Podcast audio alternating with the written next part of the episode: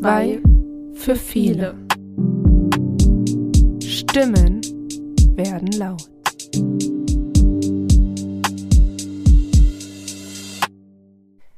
Guten Morgen, guten Morgen, guten Morgen, Sonnenschein. Diese Nacht blieb dir verborgen, doch du darfst nicht traurig sein. Guten Morgen, Jessie. Guten Morgen, Saskia. So viel gute Laune. Bei so schlechtem Wetter heute, das stimmt. Und angeschlagen bin ich auch noch, etwas müde. Ach, aber man muss sich den Tag einfach von Beginn an schön machen. Dann kann es nur gut werden. Es ist früh Uhr sieben, müssen wir dazu sagen, in den Winterferien. Ich bin sonst eigentlich nicht so der Morgenmuffel, aber ich habe so schlecht geschlafen heute. Aber das wird schon. Augen zu und durch. Think positive. Heutiges Thema Elternarbeit. Wie kam es dazu, Jessie? Wir haben ja im letzten Schuljahr einen Antrag über Partnerschaft für Demokratie gestellt zu unserem Podcast-Projekt und wollten das weiterentwickeln, was wir auch getan haben. Und äh, Schüler und Eltern wollten da gerne zu Wort kommen.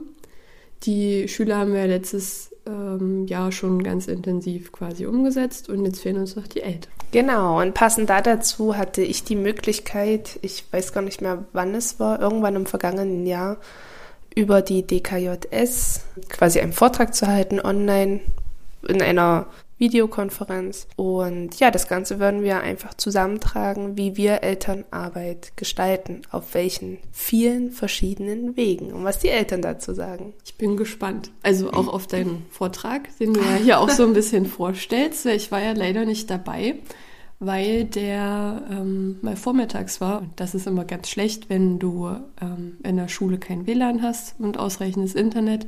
Da war ich schon sehr traurig, aber jetzt kriege ich ja eine Einzelvorstellung. Jetzt kriegst du eine Privatvorführung. aber keine Sorge, es wird jetzt kein Vortrag. Wir werden es einfach wie immer im Podcast-Format zusammentragen.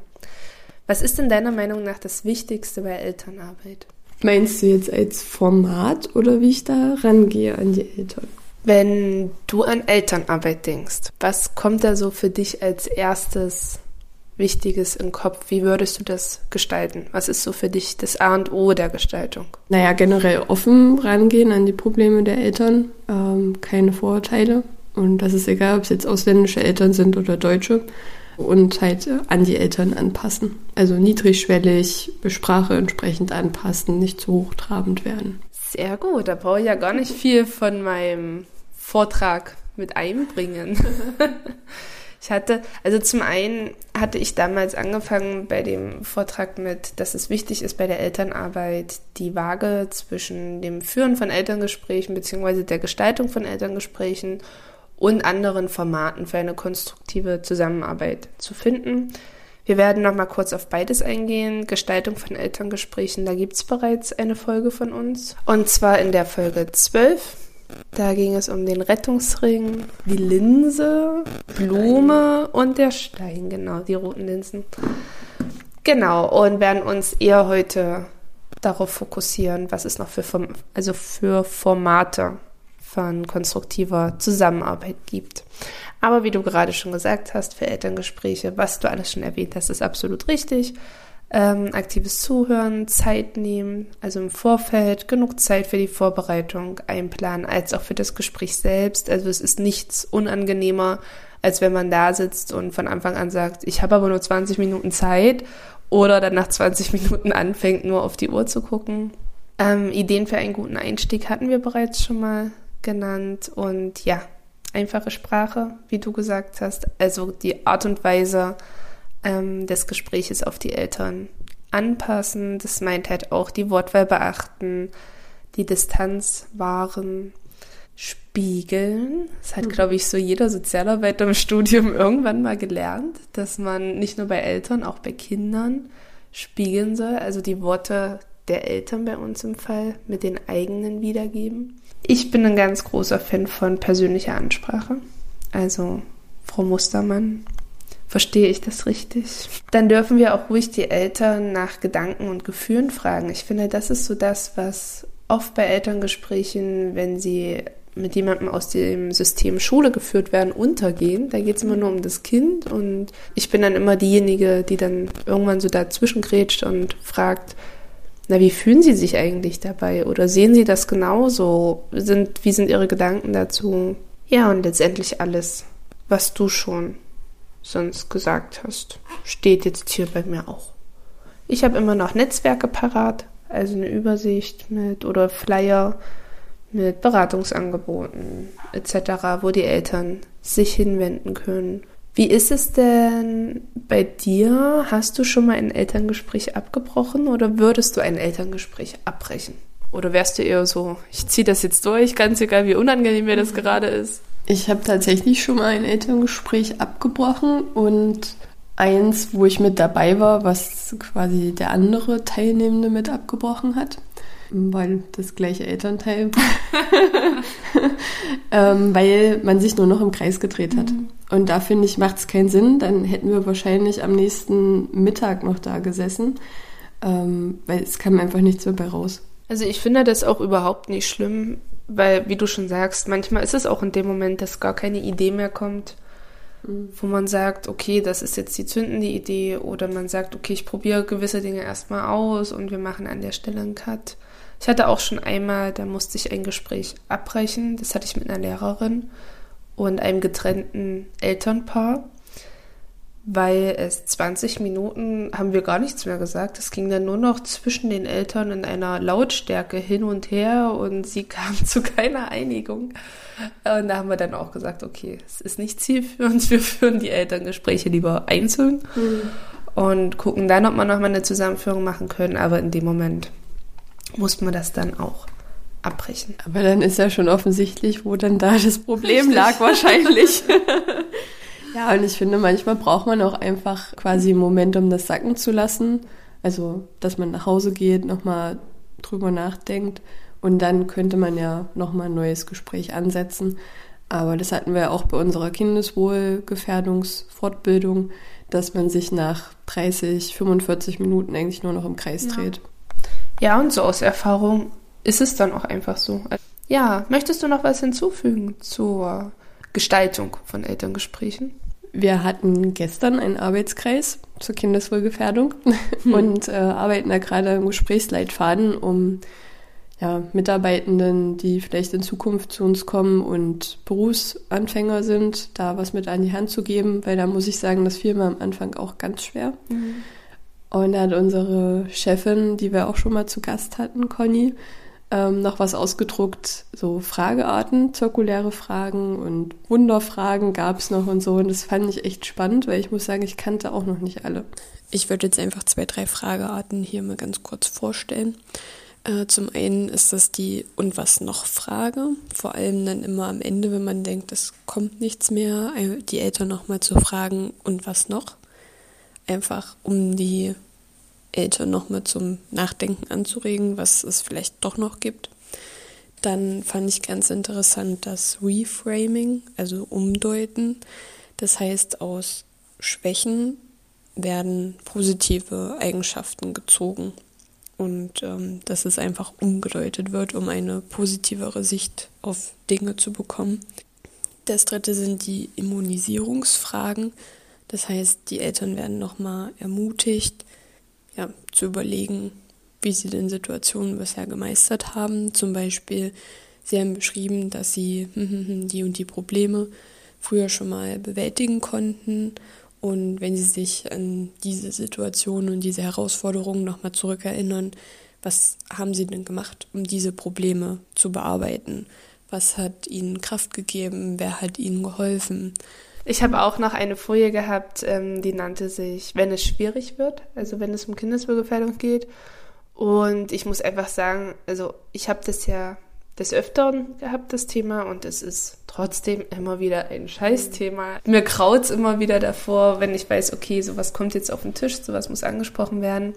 Das ist nie schön, ist aber nun mal ein Teil unserer Arbeit, der gemacht werden muss.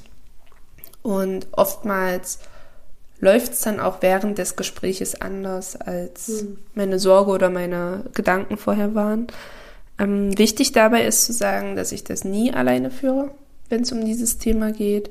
Also meist ist bei uns die Schulleitung oder eine Lehrerin beziehungsweise die Lehrerin oder jemand vom ASD oder andere aus der, also andere Schulsozialarbeiter oder von der Netzwerkstelle dabei.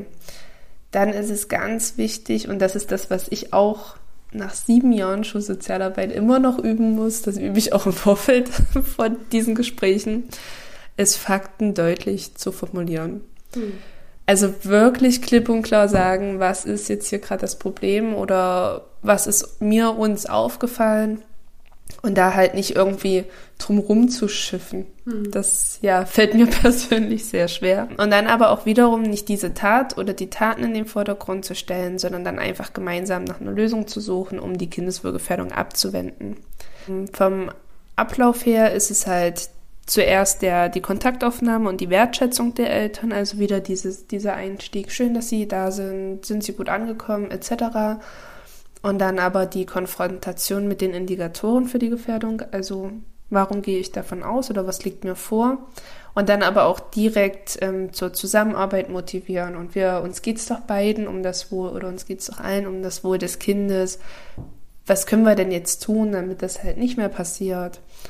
Ja, und dann letztendlich bei Kindeswohlgefährdung ist noch ganz wichtig, am Ende einen neuen Termin zur Überprüfung zu vereinbaren.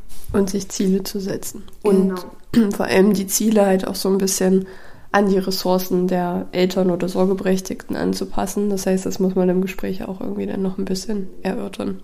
Sehr gut. Erster Teil abgehakt im Schnelldurchlauf, weil wie gesagt, es besteht schon eine Folge dazu. Und deswegen haben wir das jetzt nur so ein bisschen runtergerattert und zusammengefasst, dass ihr dann nicht nochmal die andere Folge extra hören müsst. Jetzt kommen wir zu dem größeren Thema und ich persönlich finde auch spannenden Thema, Gestaltung von Formaten für Elternarbeit. Welche Formate nutzt du? Dim, dim, dim, dim. Das Elterncafé. Wow! Und ich bin dabei. Ja, wollte ich gerade sagen, mit dir zusammen. Als teilnehmender, unterstützender Part Eltern-Kind-Nachmittag bei dir. Das haben wir mhm. abgewandelt, da können wir gleich nochmal was dazu sagen. Dann nehme ich an Elternabenden in der Schule teil. Äh, sowohl bei den Klassen, die wir haben, als auch bei den Schulanfängern. Da stelle ich mich dann immer schon mal vor. Und was macht denn Schulsozialarbeit überhaupt? Und ich mache auch thematische Elternabende. Ich versuche es einmal im Halbjahr zu machen. Bis jetzt hat es auch ganz gut geklappt, muss ich sagen. Und ja, ansonsten noch Elternbriefe, E-Mails, um die Eltern über Projekte zu informieren oder vielleicht auch nochmal Hinweise zu geben. Ich habe im letzten Schuljahr auch angefangen, zum Beispiel einen Elternbrief zu Giraffen- und Wolfssprache zu machen, wenn wir das im Unterricht, also im Sozialkompetenztraining haben, dass die Eltern das vielleicht auch zu Hause mit berücksichtigen. Den bräuchte ich mal bei Gelegenheit. Ich habe nämlich gerade in der 1D bei uns äh, das Projekt Giraffen- und Wolfssprache. Machst du noch was, was ich nicht mache? Oder habe ich was vergessen? Also Elterncafé, Eltern-Kind-Nachmittag, gehen wir gleich näher drauf ein. Ähm, Elternabende bin ich genauso wie du, außer bei den Schul, also den zukünftigen Schulanfängern, da gehe ich nicht mit rein. Aber das ist für mich so ein persönliches Ding, weil ich immer denke, das ist so schon alles überfordernd, also so viel und alles mhm. neu. Und ich gehe dann lieber, wenn die in der ersten Klasse diese Elternabende haben, da gehe ich mit rein. Und das ist auch für mich einfach logistisch einfacher, weil das ist dann mal eine Woche, wo ich jeden Tag bis abends in der Schule bin, um alle Elternabende abzuklappern. Bei den Großen gehe ich schon gar nicht mehr so, also so viel dann mit rein. Bin aber immer vor Ort. Also ich stehe da meistens unten am Eingang, habe dann einen Tisch mit Flyern und Hallo, ich bin's und ja. Da muss ich dazu sagen, bei uns würde das gar nicht so funktionieren, dass ich bei den Erstklässlern zum Beispiel mit reingehe, überall, weil die bei uns parallel laufen. Mhm. Also wir haben meistens zwei Tage Elternabende oder jetzt im März, April ist, glaube ich, der nächste. Da haben alle Klassen gleichzeitig mhm. Elternabend und dadurch, ich kann ja nicht in acht Klassen gleichzeitig reingehen. Und nächstes Jahr dann auch wir. Wenn der Zwerg eingeschult wird. Bei dir. Kann ich dann sagen, übrigens, meine Kollegin sitzt hier im Publikum. Saskia, ja. habe ich was vergessen. Nein, ich würde deine Arbeit dann direkt in hohen Tönen loben. Und thematische Elternabende habe ich ja in der Schule noch nicht angeboten, weil sich es einfach aufgrund der Fülle noch nicht ergeben hat. Dann mache ich ganz viel, unterstütze ich die Eltern, wenn es jetzt zum Beispiel zum Jugendamt geht. Also mhm. da bin ich einmal die Woche Minimum. Manchmal bin ich auch letzte, vor zwei Wochen, da war ich vier Stunden im Jugendamt. da war ein Termin nach dem nächsten. Und da habe ich gesagt, eigentlich hätte ich auch heute hier äh, meine mobile Arbeit machen können. Oder aber auch im, in den Sommerferien habe ich eine rumänische Familie darin unterstützt, den Einkauf der Schulsachen zu machen. Die sind jetzt das zweite Jahr bei uns und sie war halt völlig überfordert. Ich meine, wenn man diesen Zettel sieht, was die Erstklässler alles brauchen, ist das, glaube ich, auch für ein Laie, also für ein deutsches Erstklässlerkind bzw. Elternpaar schon sehr überfordernd, weil äh, Linie 0 und was weiß ich nicht, was da alles draufsteht. Und die Auswahl ist halt auch einfach so groß, als dass es dann letztendlich für ausländische Eltern dementsprechend ist. Und da bin ich mit ihr losgezogen und da haben wir das dann alles zusammen eingekauft. Genau, sowas. Dann Teilnahme an Festen. Ich glaube, das mhm. hattest du vergessen. Mhm. Also Einschulung oder wir machen den Weihnachtsmarkt. Genau, sowas. Teilnahme am Elternrat. Weiß nicht, wie es bei dir da aussieht. Mhm. Nee. Ja, ich bin beim Elternrat dann immer mit dabei, dass man sich da nochmal connecten kann. Dann möchte ich in der nächsten Förderperiode, das ist mein großes Ziel, Elterntraining anbieten. Aber da muss ich mich erstmal reinfuchsen. Und ansonsten finde ich, gehört auch zu Formaten, so das, was, glaube ich, jeder unterschwellig macht, ähm, gemeinsam Feste organisieren, auf der Homepage präsent sein, Elternbriefe schreiben ist für mich genauso Elternarbeit. Mhm dann übers Handy, übers Diensthandy die schnelle Möglichkeit des Kontaktes, aber auch Ferienangebote für Kinder, da kommt man ja nochmal ganz anders ins Gespräch. Oder letztendlich Tür- und Angelgespräche vor oder nach dem Unterricht mhm. in Präsenz. Ja, das ist eine ganze Menge. was wir aber alle leisten, ja. denke ich. Also ich glaube, jeder muss für sich auch so raussuchen, was ist seine Form von Elternarbeit, weil nicht alles einem liegt. Und ja, aber ganz viel machen wir alle doch gleich und halt unterschwellig. Mhm. Es ist ja auch nicht an allen Schulen, dass alles gebraucht wird, das muss man auch dazu sagen. Aber so als Berufsanfänger muss ich sagen, fiel mir Elternarbeit echt schwer. Da hatte ich schon Angst vor den Elterngesprächen. Und dann saß ich auch da, es war auch während Corona, das muss man auch dazu sagen, und dachte mir so, und was mache ich jetzt noch? Mhm. Aber so die Auflistung zeigt ja doch, wie viel das eigentlich ist. Naja, und auch dieses Gefühl, wenn man halt als Neueinsteiger anfängt im Berufsleben, man ist noch so jung, man hat keine eigenen Kindern, mhm. äh, Kinder und will dann denen was erzählen von Erziehung oder vom Leben, das war für mich dann auch sehr befremdlich.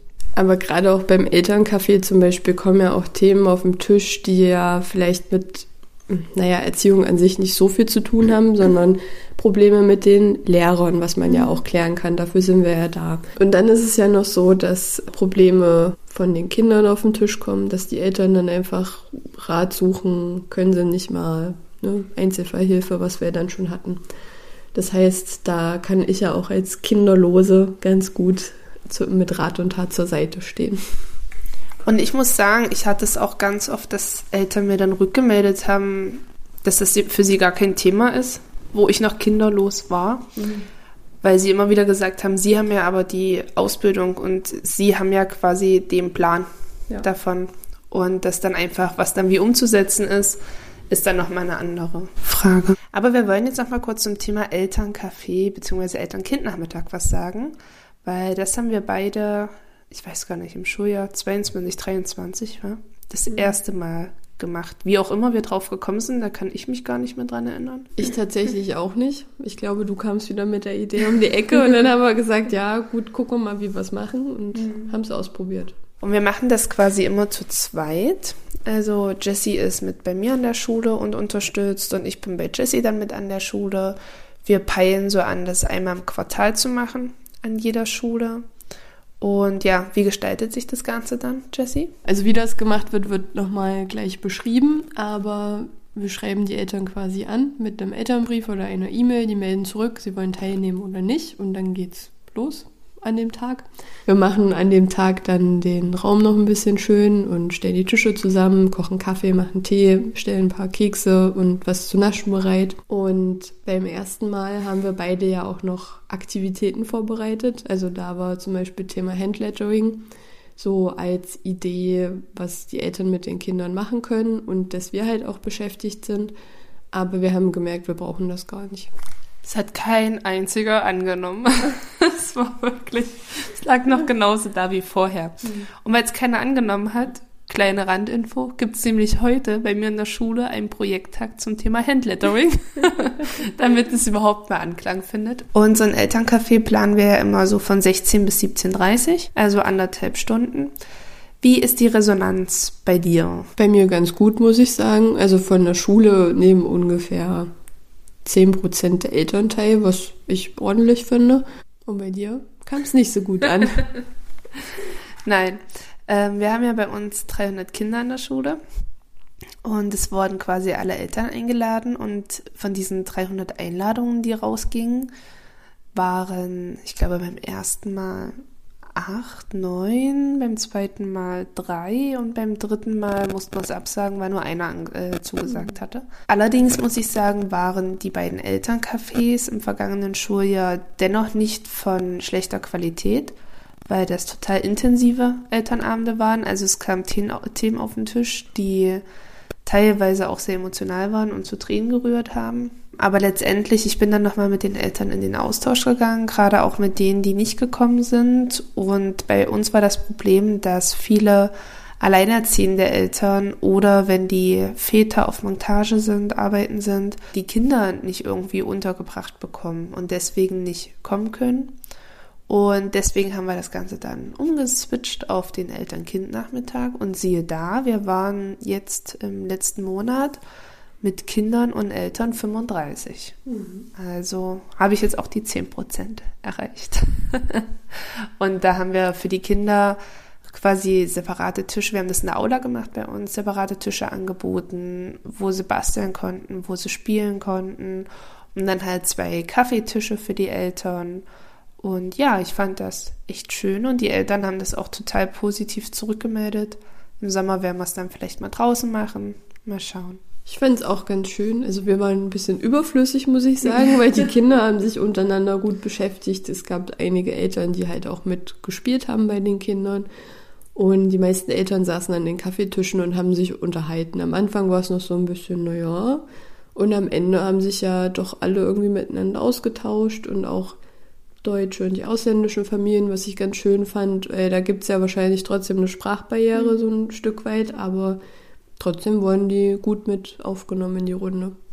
Und der eine Papa, der kam dann auch an und hat gesagt, ach, wissen Sie, ich bin Ihnen so dankbar für heute. Es war so schön, auch mal andere Eltern kennenzulernen. Und vor allen Dingen ähm, diese Eltern, das waren halt Eltern mit Migrationshintergrund.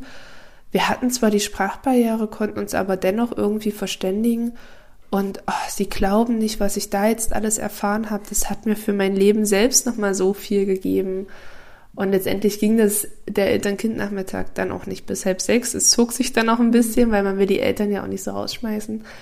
Aber es war wirklich schön, positive Resonanz für uns, völlig in Ordnung, entspannt, also nicht purer Stress oder so. Und ja, wir werden das weiterhin machen. Und das finde ich auch so wichtig am Elterncafé. Also klar, dass nochmal die Hemmschwelle abgebaut wird, äh, mit uns Kontakt aufzunehmen. Und dass es nicht so ist, wir laden sie jetzt ein, weil es ein Problem gibt, sondern sie kommen einfach und wir erzählen quasi über Gott und die Welt, so mehr oder weniger. Aber auch, dass die Eltern sich untereinander kennenlernen. Genau, einfach dieses niedrigschwellige, ganz entspannte bei Kaffee und Keksen. Und an dieser Stelle wollen wir das Mikro abgeben an die Eltern. Die Einladung zum Elterncafé erreicht uns immer rechtzeitig per Mail oder Brief von der Schulsozialarbeit. Ich nehme gern daran teil, um einfach aktuelle Neuigkeiten zu erfahren und wegen der interessanten Gespräche. Außerdem erhält man einen wertvollen Einblick. Unsere Schulsozialarbeiterin hat meistens eine Kollegin dabei, die sie bei dem Treffen unterstützt. Der Abend beginnt in einer gemütlichen Runde, in der wir von der Schulsozialarbeiterin begrüßt werden. Die Atmosphäre empfinde ich als angenehm. Es ist Tee und Kaffee vorbereitet und meistens gibt es noch Kekse. Es geht um die Schule und zu Hause und um Höhen und Tiefen. Es muss eigentlich nichts beschönigt werden. Es ist beeindruckend zu sehen, wie sich die verschiedenen Eltern mit ähnlichen Herausforderungen auseinandersetzen und was wir dabei voneinander lernen können. Die offene Struktur des Elterncafés ohne festen Plan ermöglicht es uns, persönliche Anliegen anzusprechen und von der Unterstützung der beiden Schulsozialarbeiterinnen zu profitieren. Es ist eine Gelegenheit, nicht nur Rat zu erhalten, sondern auch andere Eltern kennenzulernen. Das Elterncafé ist für mich zu einem Highlight geworden. Der offene Austausch mit anderen Eltern und der Schulsozialarbeit ermöglicht es uns, gemeinsam Lösungen für schulische und familiäre Herausforderungen zu finden. Das Elterncafé bietet eine einzigartige Gelegenheit, sich mit anderen Eltern zu vernetzen und von der Erfahrung der Schulsozialarbeit zu profitieren. Die Veranstaltung ermöglicht es uns, offene Gespräche zu führen. Die Atmosphäre ist herzlich und unterstützend, was dazu beiträgt, dass wir uns als Eltern gestärkt fühlen. Ich schätze das Elterncafé sehr, da es mir die Möglichkeit gibt, mit anderen Eltern über verschiedene Themen rund um Erziehung und Schulsozialarbeit zu sprechen. Die Gruppengröße von etwa zehn Eltern ist perfekt, um sich persönlich auszutauschen. Das Elterncafé ist für mich eine echte Bereicherung. Die Themen, die besprochen werden, sind relevant und die Diskussion konstruktiv. Die Schulsozialarbeit spielt eine wichtige Rolle dabei, Lösungen für verschiedene Probleme zu finden. Ich schätze die regelmäßige Teilnahme, weil es nicht nur ein Ort des Austauschs, sondern auch der Kontinuität und Unterstützung ist. Das Elterncafé hat mir geholfen, ein tieferes Verständnis für die Herausforderung meiner Kinder zu entwickeln. Der Austausch mit anderen Eltern, die ähnliche Erfahrungen machen und die professionelle Unterstützung der Schulsozialarbeit haben mir neue Perspektiven eröffnet. Es ist großartig, dass wir als Elterngemeinschaft gemeinsam wachsen können. Und als zweiten Teil wollen wir euch die thematischen Elternabende noch vorstellen, aber das machen nicht wir, sondern die Eltern. Bei den thematischen Elternabenden geht es zuerst um einen Elternabend zur Sexualpädagogik und danach um einen Elternabend zum Thema Lernen, Lernen. Also bei uns an der Schule gibt es ungefähr einen thematischen Elternabend pro Halbjahr und die Themen sind halt sehr unterschiedlich. Es können auch Themenvorschläge von uns jetzt an die Schulsozialarbeiterin abgegeben werden. Ich gehe jetzt nicht immer zu allen hin, da einige Themen für mich nicht interessant sind. Entweder kenne ich mich dort schon dann gut aus oder eben es ist für das Alter meines Kindes gerade nicht so relevant oder wichtig. Es ist natürlich auch immer schwierig, alle Entwicklungsstände abzudenken. In der Regel wird von der Schulsozialarbeiterin eingeladen und um Rückmeldung gebeten. Kurz vor der Veranstaltung gibt es noch einmal eine Erinnerung mit den wichtigsten Infos, was wirklich praktisch ist, wenn es dann doch mal untergegangen ist. Und dann geht's auch schon los. Ich habe an einem Workshop zur Sexualpädagogik teilgenommen. Dieser war vor allem für die Eltern der Klasse 1 und 2. Der Workshop war für mich sehr interessant und hilfreich. Die Referentin war vom DRK und hat es geschafft, ein sensibles Tabuthema auf wirklich offene und zugängliche Weise zu präsentieren. Es ging vor allem um das Projekt, was dann nachfolgend in der Schule durchgeführt wurde, vom DRK und wie wir dieses Thema dann zu Hause auffangen können. Die Entwicklungsphasen wurden verständlich erklärt und waren für mich auch teilweise neu. Die Besprechungen von Aufklärungsstrategien haben mir geholfen, besser darauf vorbereitet zu sein, wie ich dieses Thema zu Hause mit meinem Kind angehen kann. Anfangs haben wir uns nicht getraut, das Thema offen zu diskutieren, aber im Nachgang in Kleingruppen wurde daraus eine offene Diskussion. Sie hat auch dazu beigetragen, Vorurteile abzubauen und eine unterstützende Gemeinschaft von Eltern zu schaffen, die alle vor ähnlichen Herausforderungen stehen. Der Workshop war für mich ein echter Augenöffner. Es war großartig zu sehen, dass die Schule nicht nur auf die schulische Entwicklung, sondern auch auf die persönliche und soziale Entwicklung unserer Kinder achtet. Und vor allem das Thema Aufklärung fällt uns vielleicht nicht ganz so leicht zu Hause, wenn man keine Erfahrung oder Berührungsängste hat. Die Referentin hatte viel Einfühlungsvermögen und Fachwissen. Der Workshop hat nicht nur dazu beigetragen, meine eigenen Unsicherheiten abzubauen, sondern hat auch eine positive Atmosphäre geschaffen. Der Workshop zum Thema Lernen lernen war für mich wirklich hilfreich. Die Referentin hat uns praktische Einblicke in verschiedene Lernstrategien gegeben, die wir selbst ausprobiert haben. Es sind praktische Tipps für die Umsetzung zu Hause. Der Workshop hat mir gezeigt, wie Kinder lernen und mir konkrete Werkzeuge an die Hand gegeben, um mein Kind zu Hause besser zu unterstützen. Interessant waren auch die Hinweise zu Lernpausen. Der Workshop Lernen, Lernen war genau das, was ich gebraucht habe. Es war nicht nur theoretisch, sondern sehr praxisorientiert und anwendbar. Ein wirklich bereichernder Abend. Wir haben zu Hause auch schon einige in dem Workshop gezeigte Lerntipps ausprobiert. Wir sind dann jetzt am Ende angekommen und wir starten jetzt produktiv in unseren Arbeitstag. Also wir arbeiten jetzt schon die ganze Zeit, aber die Kids kommen jetzt in einer Stunde. Es ist jetzt dreiviertel acht, dreiviertel neun geht's los. Wir werden jetzt vorbereiten, trotz des regnerischen Wetters, die Sonne in die Aula holen bei uns. Und einen schönen Ferientag mit den Kindern gestalten. In diesem Sinne, ciao Kakao.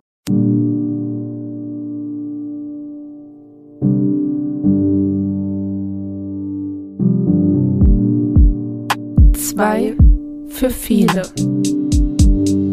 Dieser Podcast könnte wichtig sein.